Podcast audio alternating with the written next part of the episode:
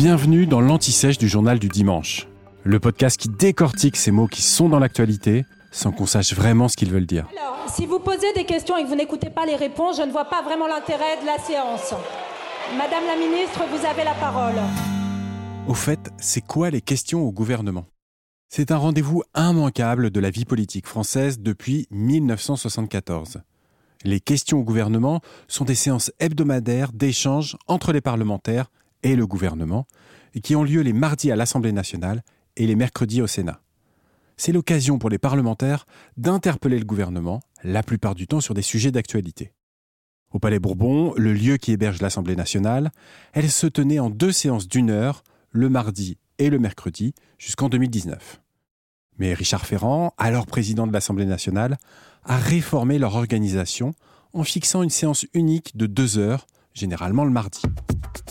28 questions peuvent être posées par semaine avec un temps imparti pour chaque échange de 4 minutes. 2 minutes pour le député, 2 minutes pour le ministre. Le député se lève de son siège, s'approche du micro, pose sa question. Alors vous l'aurez remarqué, hein, il le fait rarement directement et il profite du moment pour faire une introduction qui lui permet souvent de donner son avis, de défendre sa vision des choses. Et le membre du gouvernement qui l'a interpellé, ou souvent un autre, lui répond. Et nouveauté de la réforme Ferrand, les députés peuvent répliquer, sous réserve d'avoir encore un peu de temps au compteur. Le droit de réplique se faisait déjà au Sénat depuis 2015. Les questions au gouvernement, que l'on surnomme sur Twitter les CAG, QAG, se répartissent entre tous les groupes politiques, avec la moitié au moins dévolue à l'opposition. La première question est réservée à l'opposition ou à un groupe minoritaire, l'usage voulant qu'on alterne par la suite élus de la majorité et de l'opposition.